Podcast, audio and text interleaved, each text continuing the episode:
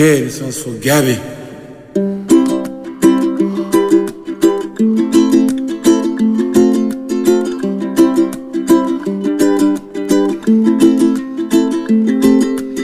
íntimament amb Maria López.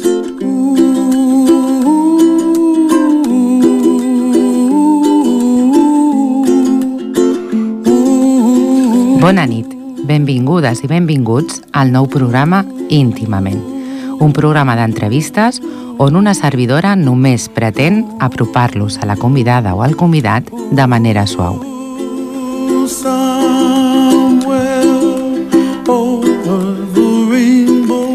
Avui tenim amb nosaltres a Javi la Mònica.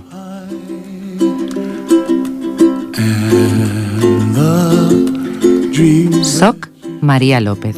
Vols acompanyar-me? Comença íntimament.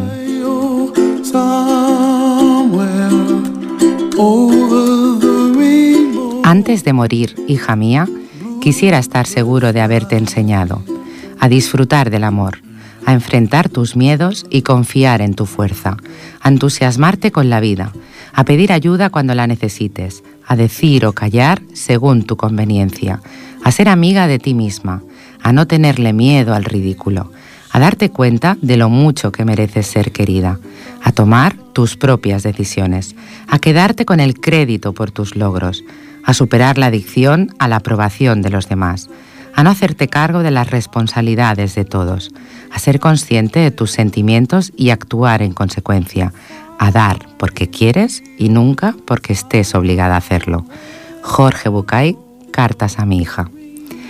Buenas noches, Javi. Buenas noches, Mónica. Buenas noches. Buenas noches. Buenas noches. Bueno, eh, yo os quiero dar las gracias por estar esta noche aquí, porque era una entrevista que yo tenía en la cabeza hacía mucho tiempo y de hecho un día os abordé tomando un café porque yo a Javi lo conozco de toda la vida que yo recuerde. Javi Conesa es un chico que es de aquí de Ripollet y todos sabréis quién es porque siempre va acompañado de un bastón blanco. Porque Javi es un chico que es ciego y que todo el mundo lo debe conocer porque tiene un kiosco aquí en la Rambla de Ripollet y otro al otro lado del puente, En la Cruz Roja. en la Cruz Roja de hace muchísimos años. Y actualmente llevo perro guía también. Actualmente Negro, ha pasado de bastón a perro guía. ¿Qué tal la experiencia, Javi? Hombre, es más, el perro guía te da mucha más seguridad, el bastón más libertad, todo se ha dicho, pero el perro guía mucha seguridad. Javi, eh, tú ya naciste ciego con Sí. muy poca, muy poca percepción Sí, ceguera, digamos, total. y porque en el embarazo a tu madre le contagiaron, bueno, a tu madre no directamente a ti, Al feto, la rubeola. La rubeola. Y entonces pues me, me, vino a la vista. Me podía haber afectado en otros órganos, pero gracias a Dios, o por desgracia, no, no sé cómo decírtelo, pues me afectó a la vista. Javi, ¿tú crees que hay diferencia entre una persona que nace ya siendo ciego con otra que tiene una ceguera después cuando ya es más mayor o Sí que, hay cuando sí que hay diferencia. O sea, mm, te explico. Hay eh, diferencia ¿por qué? Porque el ciego mm, nace ciego, ¿vale? Eso de un principio se acostumbra. La persona que ve y se queda ciego no se llega a acostumbrar, o sea, o la acepta o no la acepta. Si la acepta, bien. Si no la acepta, es un grandísimo problema. a ti el ser ciego, Javi, te ha impedido realizar algún tipo de cosa. Absolutamente nada. Todo lo que me propongo, lo hago. Sea lo que sea. Pero eso también tiene que ver un poco con tu carácter, ¿no? Bueno, pero yo es que mi carácter es así. Y, y los ciegos deberían de ser así. Echados para adelante. ¿Tú crees que hay aceptación hoy en día, que ha cambiado de en los cuarenta y pico años hacia atrás, o sea, desde que tú eras pequeño a hoy? Pues sí, han, cambiado muchas cosas, muchas cosas. Pero mucho. O sea, vamos a ver. ¿Cómo, ¿Por dónde empiezo? Adapt- ad- adaptaciones, digamos, aquí en el pueblo, por ejemplo. Empecemos por ahí. Antes no habían rampas ni semáforos sonoros como hay ahora, ni las paradas de autobuses porque ya el otro día también tuvimos, tuve que hacer una reclamación a la, a la empresa de, de, autocares, porque las paradas ahí tienen el tema de, para que te digan cuándo tarda el autobús, teniendo su mando, y luego pasando por el tema que, viene, que os, cuento a continuación. Ya que somos tres personas discapacitadas en casa, Mónica, mm, Nerea, que es nuestra hija, y, yo, ¿vale? Mm, el señor banco, dicha, di, dicho sea Bankia, ¿vale? Hemos parado dos subastas y ellos han creído que como ser discapacitado el problema lo íbamos a tener nosotros, no ellos, y nosotros hemos llegado, hemos hecho el acuerdo que ellos han dicho y ellos no, estamos todavía a la espera. O sea, tú quieres decir que la sociedad sí que ha avanzado, pero que todavía hay entes, como por ejemplo en este caso estás Bueno, explicando bancos. el banco, que se piensa que porque tengas una discapacidad vas a comulgar con ruedas de molino y os han intentado engañar, me estás Sí, diciendo. nos han intentado engañar, nosotros vamos por las buenas y ellos a ver por dónde salen, porque yo creo que esto debería de haber salido ya, pero porque es un- estar ahí es un sin vivir. Las personas que no están en este mundo, ¿vale? Quizás piensan que vosotros tenéis una discriminación positiva. Quiero decir, que tenéis subvenciones, ayudas. No es verdad, No, no. para nada. Primeramente, mm, el que las consigue de pequeño, mm, vale. Eh, si las intentas de mayor, mm, no, no. No, y ayudas y muy Mónica poquitas. os lo puede decir, porque hemos luchado por nuestra hija desde el primer minuto que nació y sabíamos que era ciega desde el principio, luego sorda, de un oído. O sea, ella... Y ayudas muy pocas, muy pocas y muy trabajadas, sobre todo. Mucho papeleo por medio, Y mucho tesón. Y entonces eh, el tema, cuando nació la niña, nos dijeron, es que está a 11.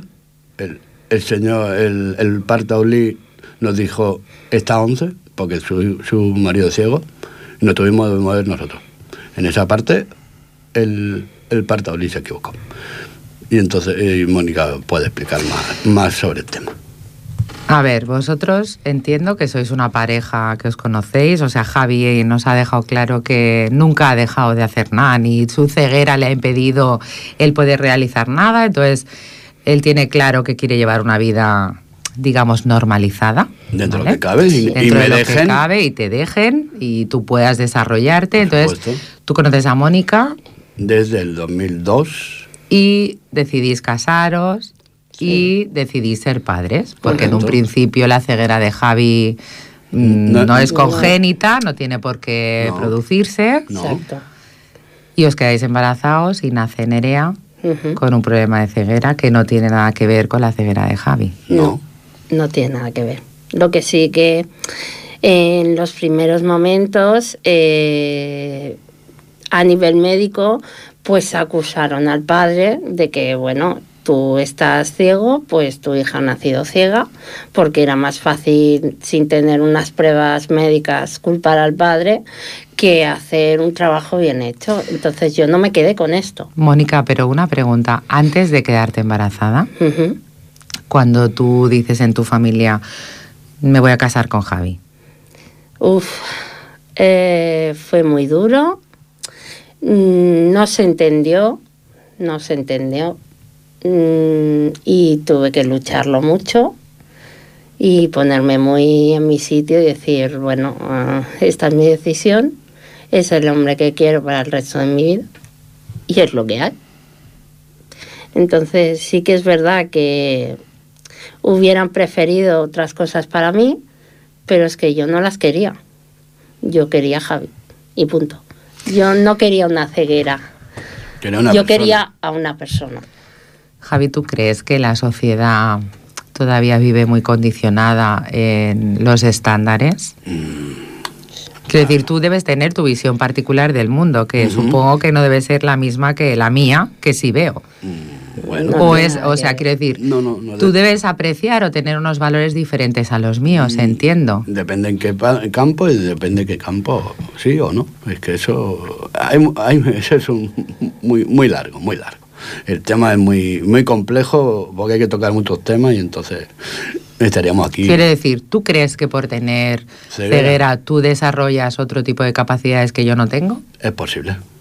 ¿Como cuáles, por ejemplo? Puede ser, a ver, ¿cómo te lo explico?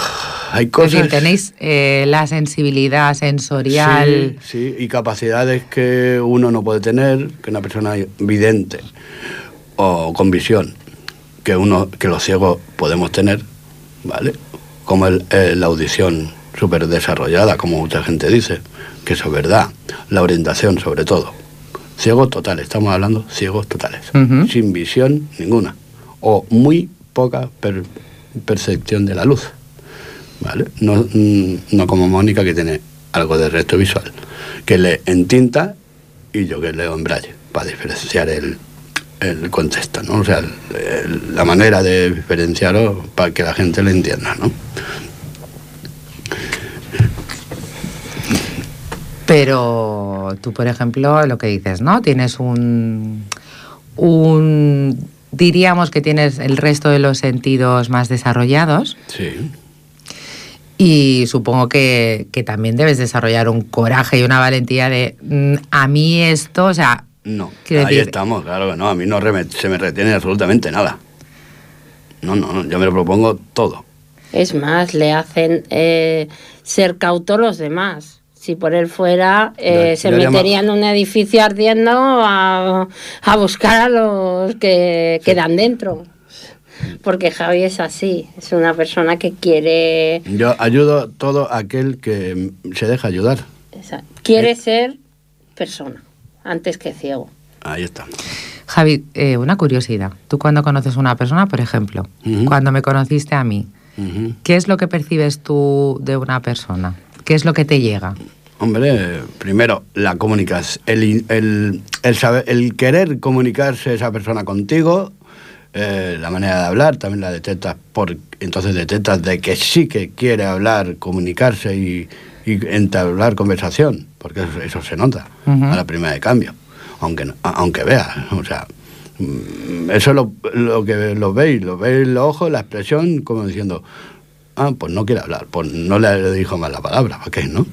Pues eso, eso se nota, eso se, eso se ¿Y qué nota. percibes tú además?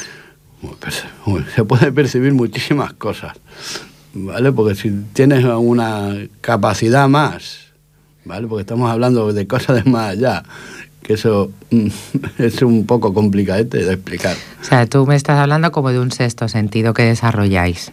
Desarrolláis pero no, toda, no todos los ciegos lo tienen. Hay que tener, tenerlo y valerlo para y, y poder y saber hacer- y saber usarlo. Y entonces tu, sento- tu sexto sentido, por decirlo así, cuando conoces a Mónica, eh, te dice, oye, es la mujer de mi vida y yo a por todas con Mónica.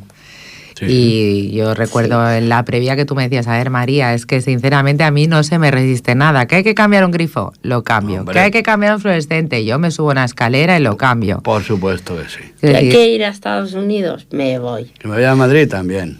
¿Que hay que ir a Italia? Pues a Italia.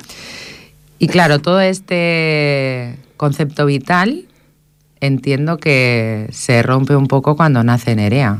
Sí. Porque de repente veis que, ostras, Que somos uno nomás. No, no, no, Uno no- más. no es como un- no es un problema. Es uno más. Somos no, uno. no, yo no digo porque No, nazca no. la niña, No, no, No, sino pero- por las vicisitudes que os Sí, encontráis, sí, sí, claro. porque la niña nace con... Con ceguera. Con En ceguera. principio con ceguera. Y a los cuatro meses descubrimos la sordera. ¿Cómo afrontáis ese tema?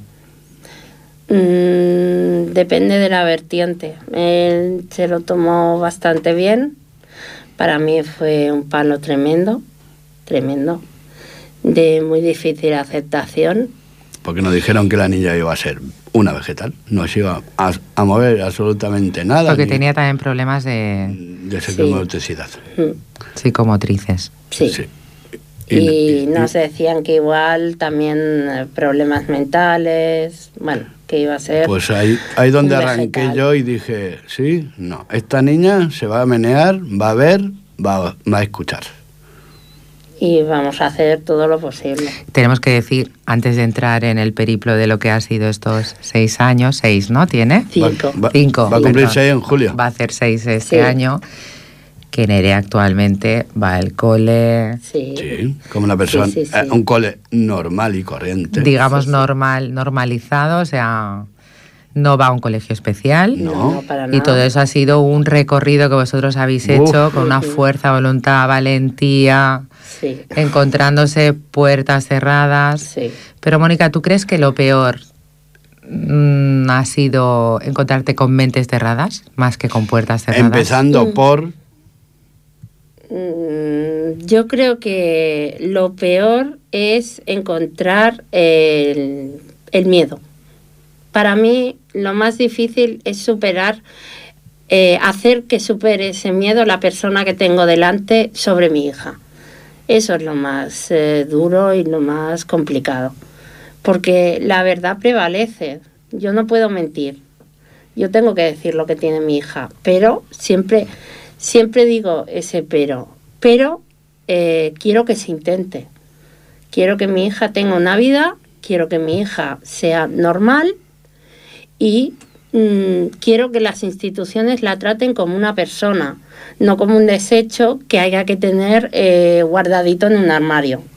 Porque para eso mm, Bueno, no hubiera tenido a mi hija, pero ni mucho menos. Pero que explica el, el, el- por dónde fue el problema, Mónica.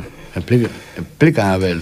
Claro, mm, ellos se han encontrado con puertas cerradas, con conversaciones muy agrias, con yo a mí, a tu hija aquí no la quiero, no me gusta, no me gusta, no quiero tener niños diferentes. Estamos hablando de sitios públicos, ¿eh? Sí, y sitios públicos, pero yo primero, Mónica, quiero adentrarme un poco.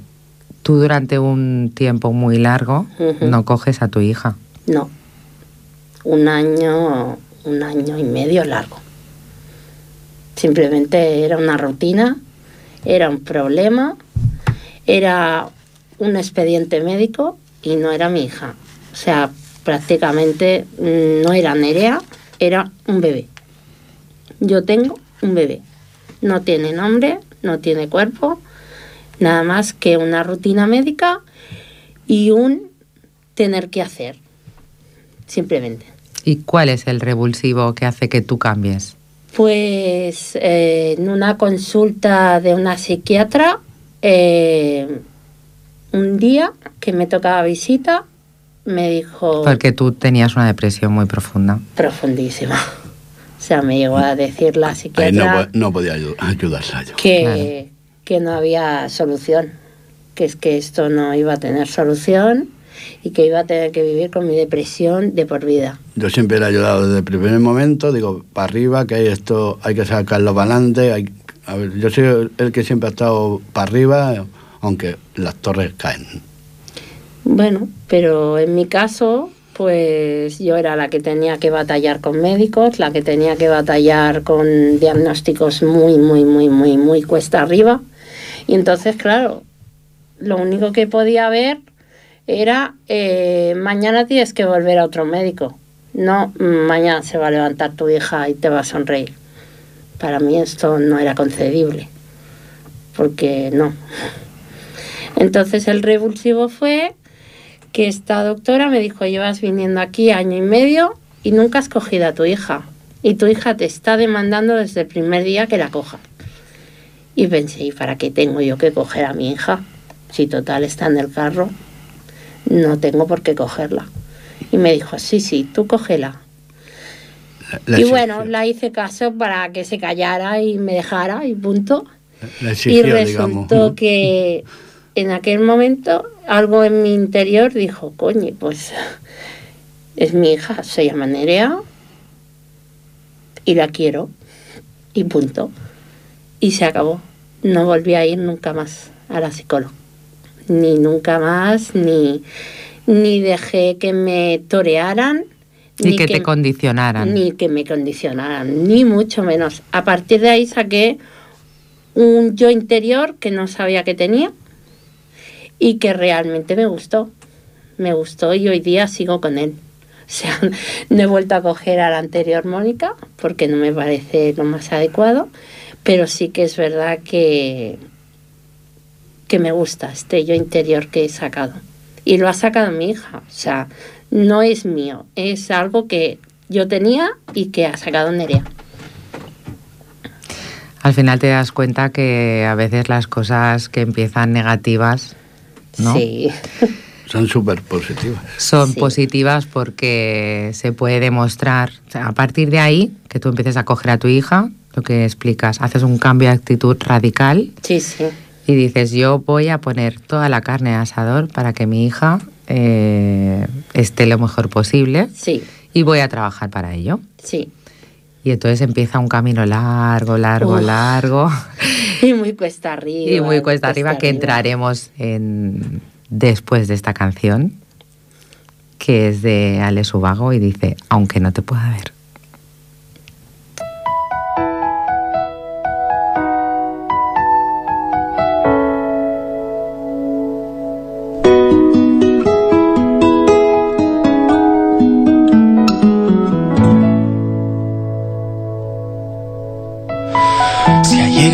Tuviste un día gris, tranquila, yo haré canciones para ver si así consigo hacerte sonreír.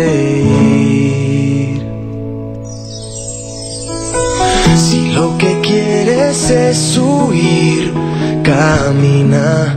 Yo haré canciones para ver si así consigo fuerzas para vivir. Tengo más motivos para darte que este miedo que me da el no volver a verte nunca más. Creo ver la lluvia caer en mi ventana, te veo, pero no está lloviendo. No es más que un reflejo de mi pensamiento. Hoy te echo de menos.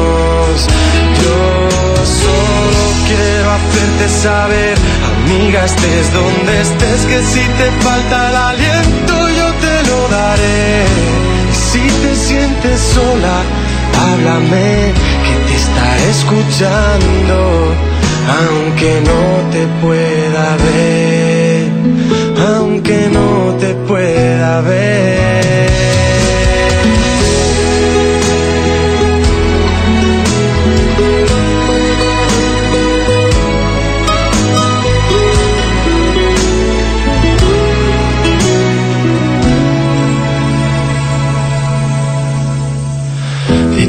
Tantas cosas que perdí, diría que solo guardo lo que fue mágico tiempo que nació un abril.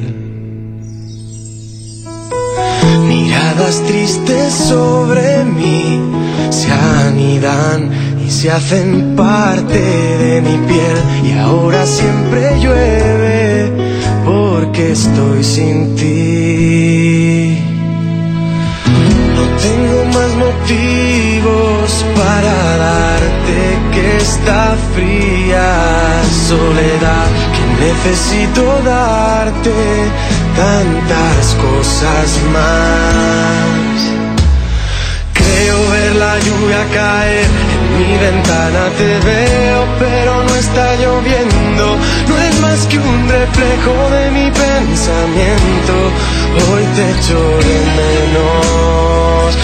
Yo solo quiero hacerte saber, amiga, estés donde estés, que si te falta el aliento, yo te lo daré. Y si te sientes sola, háblame, que te estaré escuchando, aunque no te pueda ver, aunque no te pueda ver.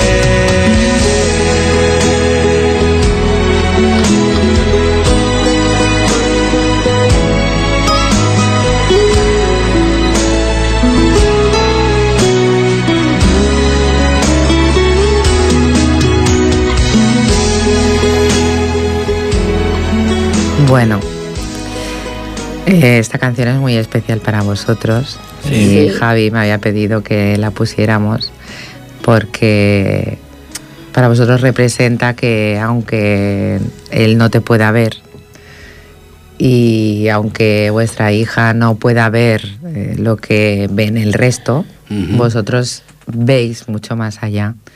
Sí. Y en ese momento en el que tú, Mónica, dices, no, o sea, yo quiero a mi hija, o sea, pues eh, yo estoy segura que ella puede mejorar y yo, nosotros queremos que hable, que ande, Que oiga. que oiga y vamos a hacer el pino. O sea, no queremos escuchar más de tu hija no va a hablar, no va a andar, no va a tal.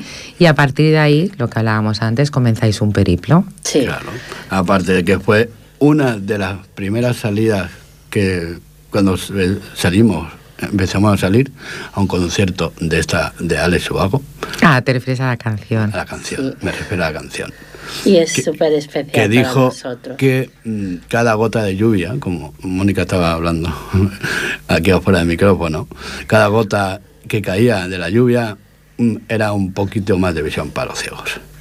Os la dedico a vosotros. Sí. Y entonces... Qué bonito. Yo, creo creo que todo el mundo, por un tiempo, debería ver el mundo sin ver para percibir y yo lo que muchas, veces no percibimos. Mucha- muchas veces le he dicho a mucha gente, si quieres la experiencia de ser ciego, me lo dices y yo te ayudo.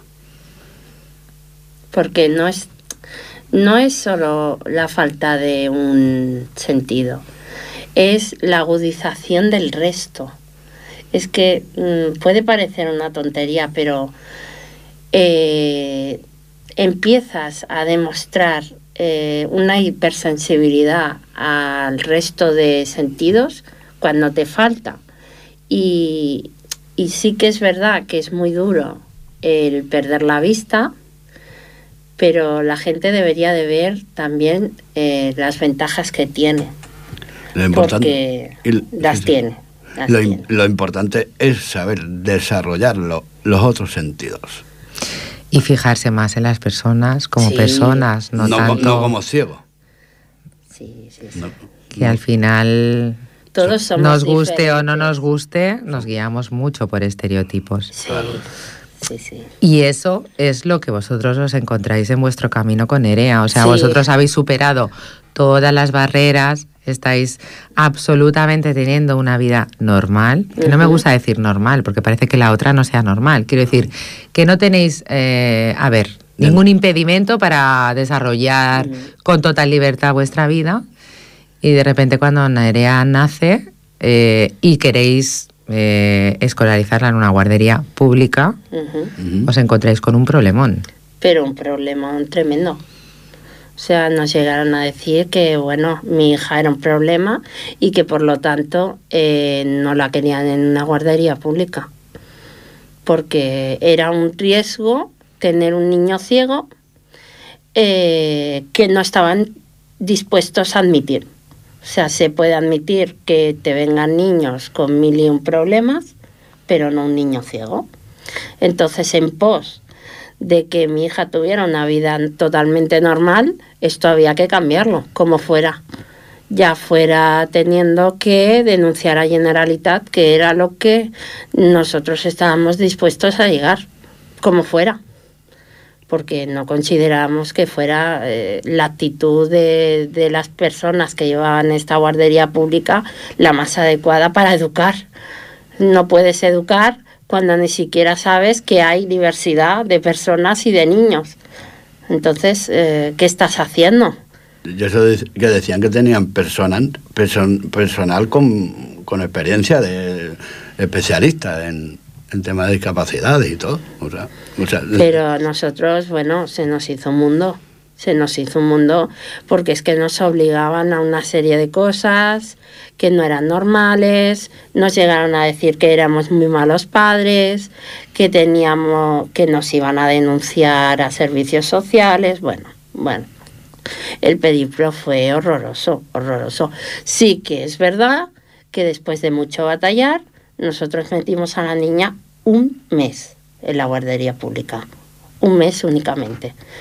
Y claro, en el mes este me llegaron a decir que bueno, que como mi hija nunca iba a ser normal, pues que bueno, que se fuera al patio todas las veces que estuviera allí, ni la cambiaban, ni la daban el desayuno, ni nada de nada de nada. Cosas que hacían con otros. Sí, sí, totalmente con todos.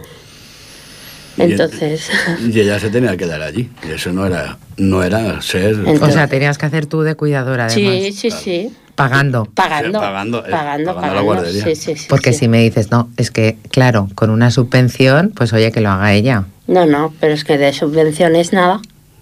Y, y- Y y do- claro. y dos horas. y- Ostras, ¿y cómo, eh, a ver, y dos días y. y cómo te hora. planteas tú mentalmente de, Dios mío, que estamos en el siglo XXI y que me esté pasando a mí esto? Hombre, me lo planteé súper mal.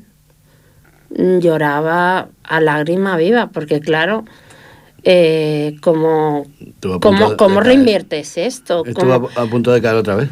Estaba muy mal, estaba muy mal. Psicológicamente esto me afectó horriblemente y a, a mal. Y creo que a día de hoy todavía me sigue afectando mucho. No es algo que haya superado. Porque después de eso hemos vuelto a ver otras muchas cosas a nivel educativo que le querían quitar a mi hija y no Pero estaba bueno, te- dispuesta. tenemos que decir también que tú en un momento dado decides, oye, mira, yo no voy a estar luchando cada día en un sitio que no quieren a mi hija Claro, Ujú. bueno. y te dedicas a visitar otras guarderías y hay una que te dice, yo quiero a tu hija. Sí. Y a partir de ahí empieza el cambio. Bueno, el cambio fue a- Radical. es que eh, agradezco públicamente a la guardería de Indón, Que ya no está. que ya- son súper eh, son una Era- maravilla de personas, súper profesionales, como la copa de un pino, que me llegaron a decir, no, no, es que yo quiero intentar tener a tu hija ¿Y cómo se produce ese cambio? Porque hay un cambio drástico. A positivo. a positivo, pero totalmente. En dos Nerea, semanas, en dos semanas eh, parecía una flor nueva, recién salida del capullo. Es que decías, no puede ser, ¿qué ha pasado? ¿Qué ha pasado? Es que era una cosa de decir, como la tratan como el resto de niños, no hace nada que no haga el resto de niños y es feliz. Y ahí le ¿Qué ha dijeron, pasado? Le dijeron, aquí no te queremos. Ah, totalmente al contrario. A mí no me querían allí. ¿Y cuál es el cambio que empezáis a notar en ella? sobre todo una seguridad que, que no habíamos visto. Nerea empezó muy tarde a andar, empezó con casi los dos años y medio y claro, tenía un andar bastante inestable. Bueno, pues en esta guardería decidieron que nada de carro, ni nada de tenerla todo el día sentadita o, o, haciendo una actividad estática. No, no, muévete. Esta era la premisa desde las 9 de la mañana hasta la 1 de la tarde. Muévete. Y si tienes que estarte sentando y levantando todo el día, pues te sientas. y Tenemos te que decir levantas. que ahora casi hay que atarla Sí. para que Ahora no se mueva. Ahora es totalmente lo contrario. Sí, sí. Con esto se puede demostrar que con fuerza de voluntad, tenacidad y cariño y amor, Claro. Sí, sí, sí. todo es posible. Sí, tanto. Yo reinvertí un- una niña con todos los problemas habidos y por haber en una niña que hoy en día es totalmente feliz y me siento orgullosísima de todo lo que he tenido que hacer a lo largo de estos seis años. Y me siento, vamos, la madre más orgullosa del mundo. Por supuesto, es que. Es que me siento El trabajo que- súper afortunada más a que más. ella lleva mayormente el peso, pues claro, es que es lógico que, que sea así. De yo sea su, su padre, yo también estaba ahí, pero que el mayor Sí, pero peso- entendemos eh, que tú es, seguías con tu trabajo y Claro, tal, y la sí. que pasaba más horas con eh, ella era Mónica. médicos y todo, ha sido el peso que la ha llevado ella. Y que además eh, los temas se compensan. Ella llevaba el tema, pero tú apoyabas. Claro. Sí. O sea, tu experiencia también ha tenido que servirle a Mónica de, oye, si Mucho. Javi, tu padre ha podido, tú Claro. puedes. Tú o también. sea, Sí, sí. Yo con seis meses, por poner un ejemplo, en la bañera, aquello que le hacen las linternitas con las linternas de punto de luz para, para jugar con ella, para que reaccionara, por ahí se empezó.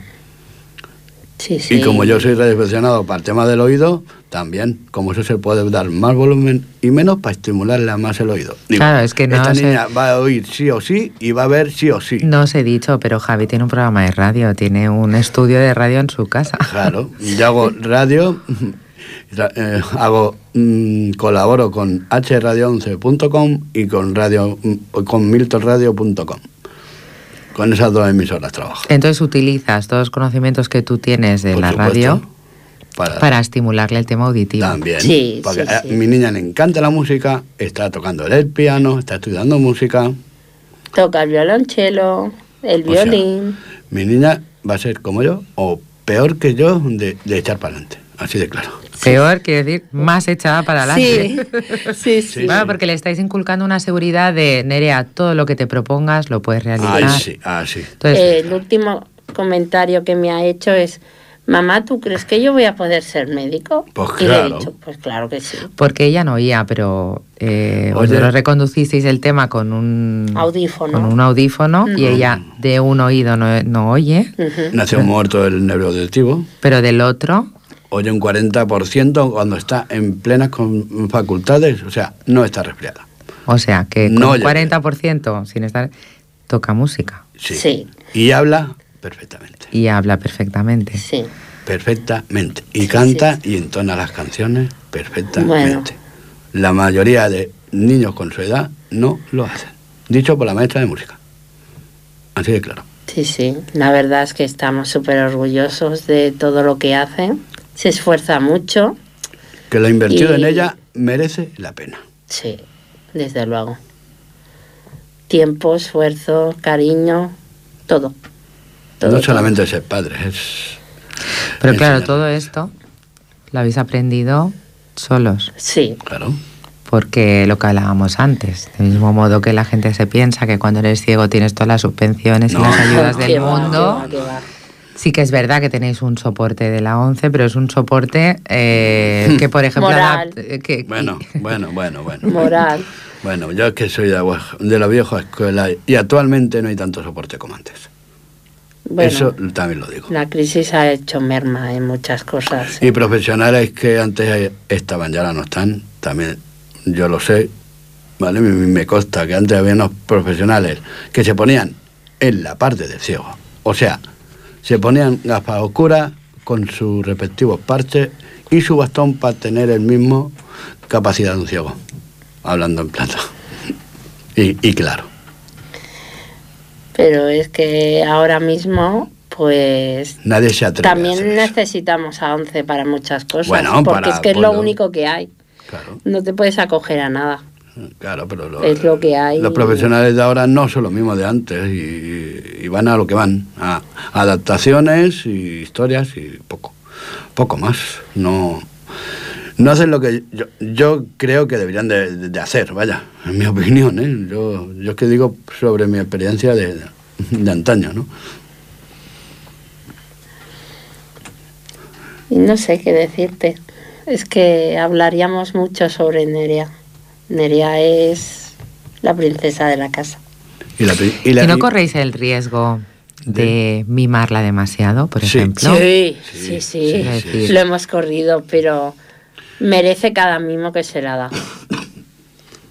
y Merece cada mimo. Porque igual que hemos luchado mucho para el tema de que tenga una vida totalmente normal, también hemos luchado mucho para decirle las cosas tal cual son. No porque seas ciega, tú puedes hacer del resto del mundo un, Lo- un- lo- un reino. Claro. Eh, tú eres una más. Y ahora hay que hacer No eres diferente. hay que hacer pero el- tampoco. el poli malo, el poli bueno, como se dice, ¿no?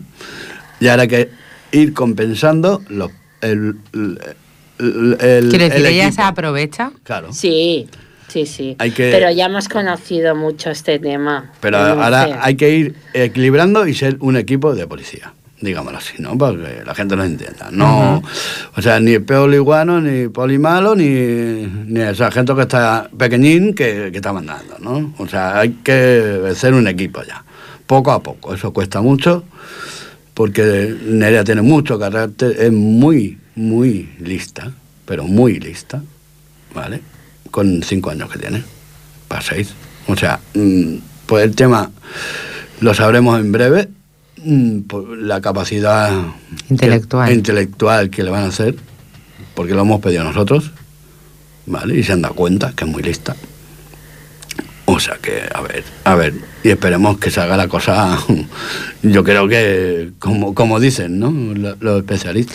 También tenemos que decir que de la misma manera que os encontrasteis con un problema muy grave, Ujú. una guardería pública, Ujú. que directamente se puso de culo ante Nerea y dijo, no, es que no, y no, y no, y me da igual que habléis con Generalitat, y me da igual, yo te voy a hacer la vida imposible, que de hecho consiguió que os fuerais. Sí. Porque al final el sentido común prevalece y, y decidisteis de, mira, es que aquí mi hija no va a avanzar. Sí. Y en un sitio donde no te quieren...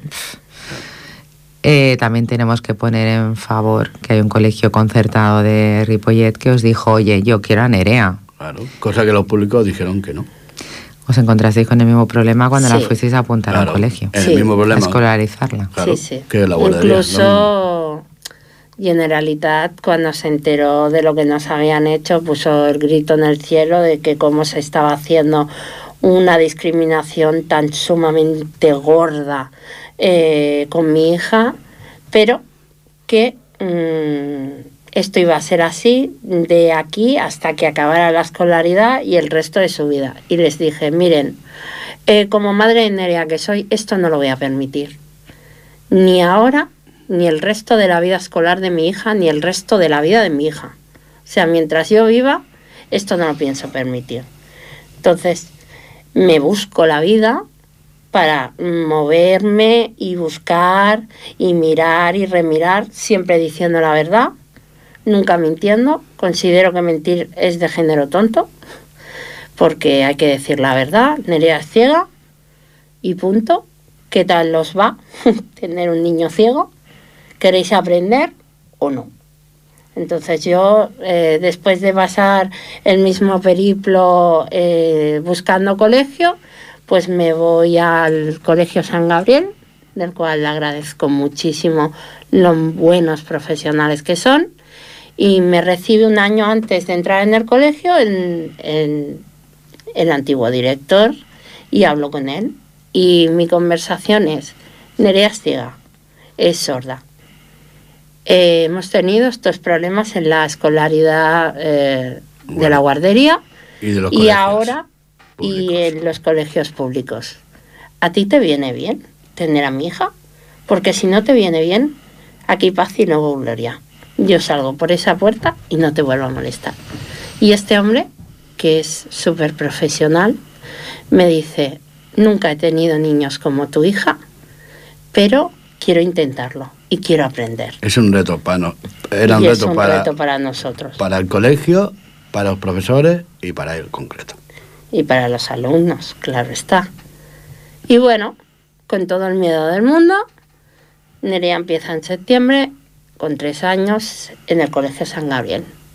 Y bueno, ¿qué puedo decir? A día de hoy, la decisión más acertada de mi vida.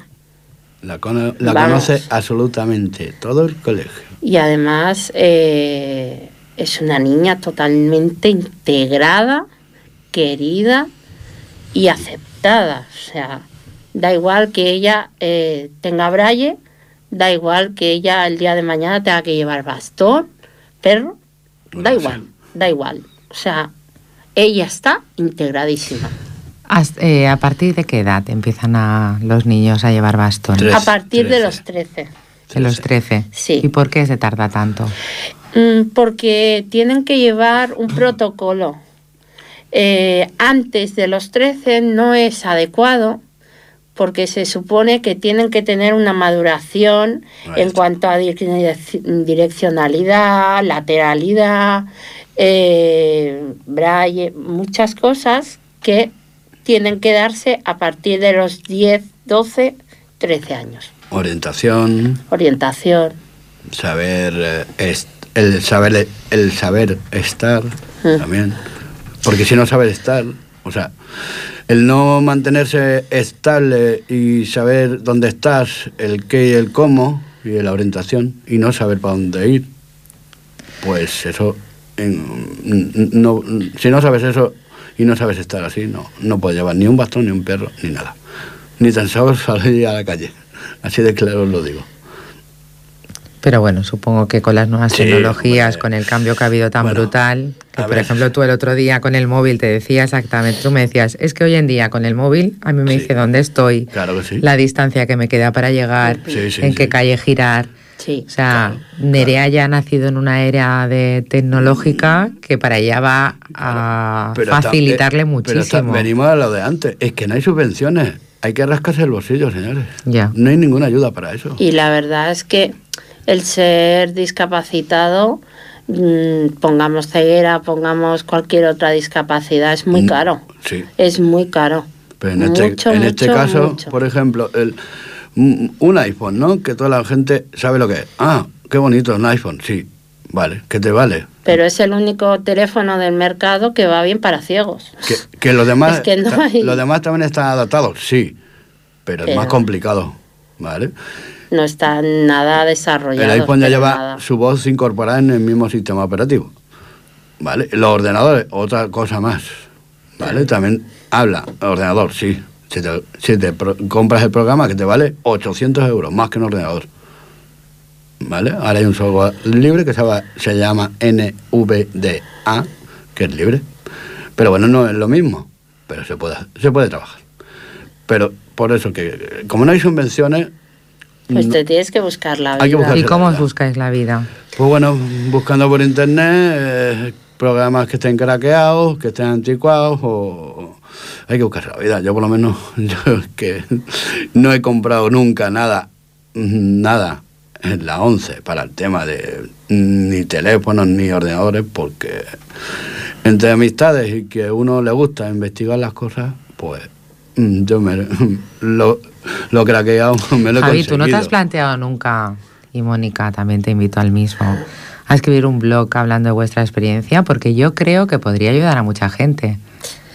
No ¿Sabes? estaría mal, pero yo considero que explicar las experiencias negativas no, ayuda. No, no, pero es que date cuenta que lo estamos explicando desde el lado positivo. Sí. De, sí, sí, es verdad.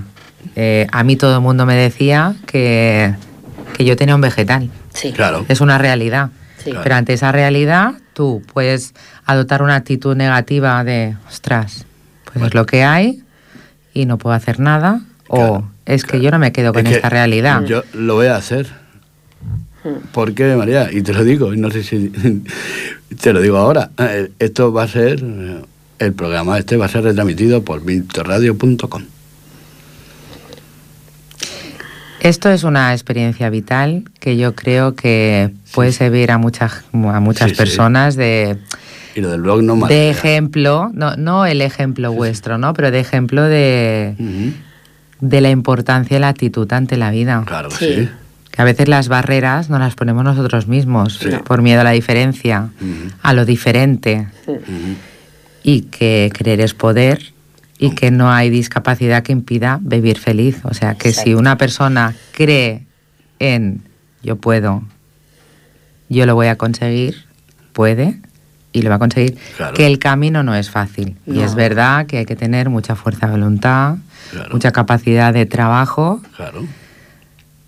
Pero que vosotros habéis demostrado en vuestro recorrido ganas. vital, exacto. Y Y no perder la ilusión y la fuerza, ¿no? Claro que no. No, para nada. Y, y lo que estabas diciendo A antes. mí me que- encanta eh, esta frase que habéis eh, puesto en el, en el Casal Cultural, que dice que eh, siempre hay que luchar, creo que dice así, siempre hay que luchar para no envejecer, pero una vez que dejas de luchar, envejeces.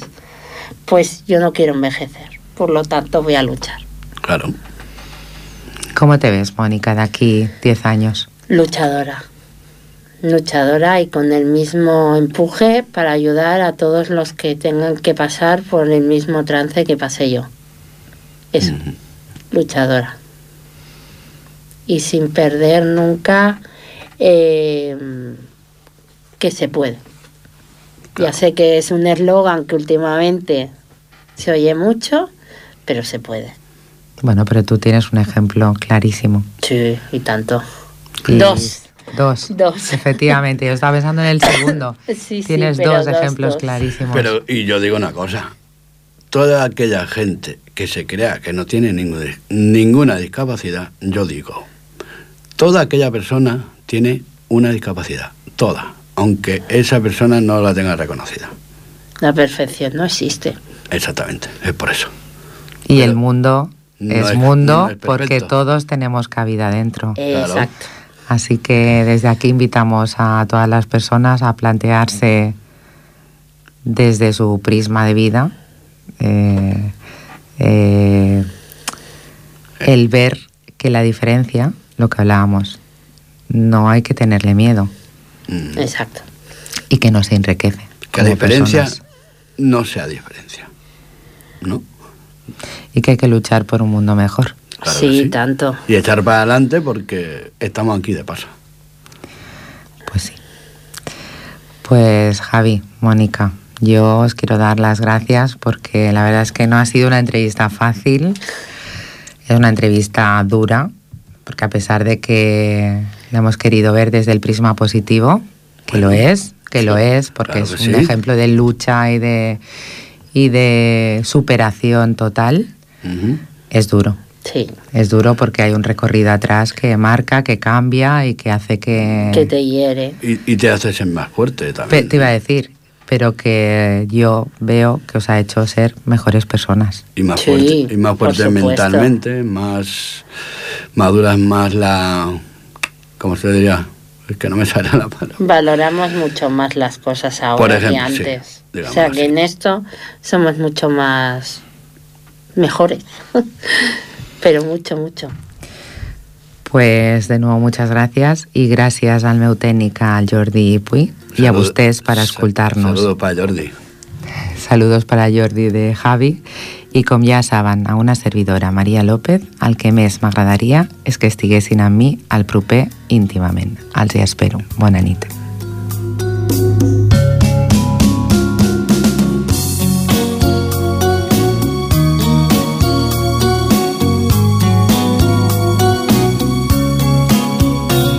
Si nos nos vamos a querer toda la vida. Si nos dejan, nos vamos a vivir a un mundo nuevo. Yo creo podemos ver un nuevo amanecer, un nuevo día. Yo pienso que tú y yo podemos ser felices todavía. Si nos dejan, cerca del cielo. Si nos dejan, haremos las nubes terciopelo. Y ahí, juntitos los dos, cerquita de Dios, será lo que soñamos. Si nos dejan, te llevo de la mano, corazón. Y e ahí nos vamos.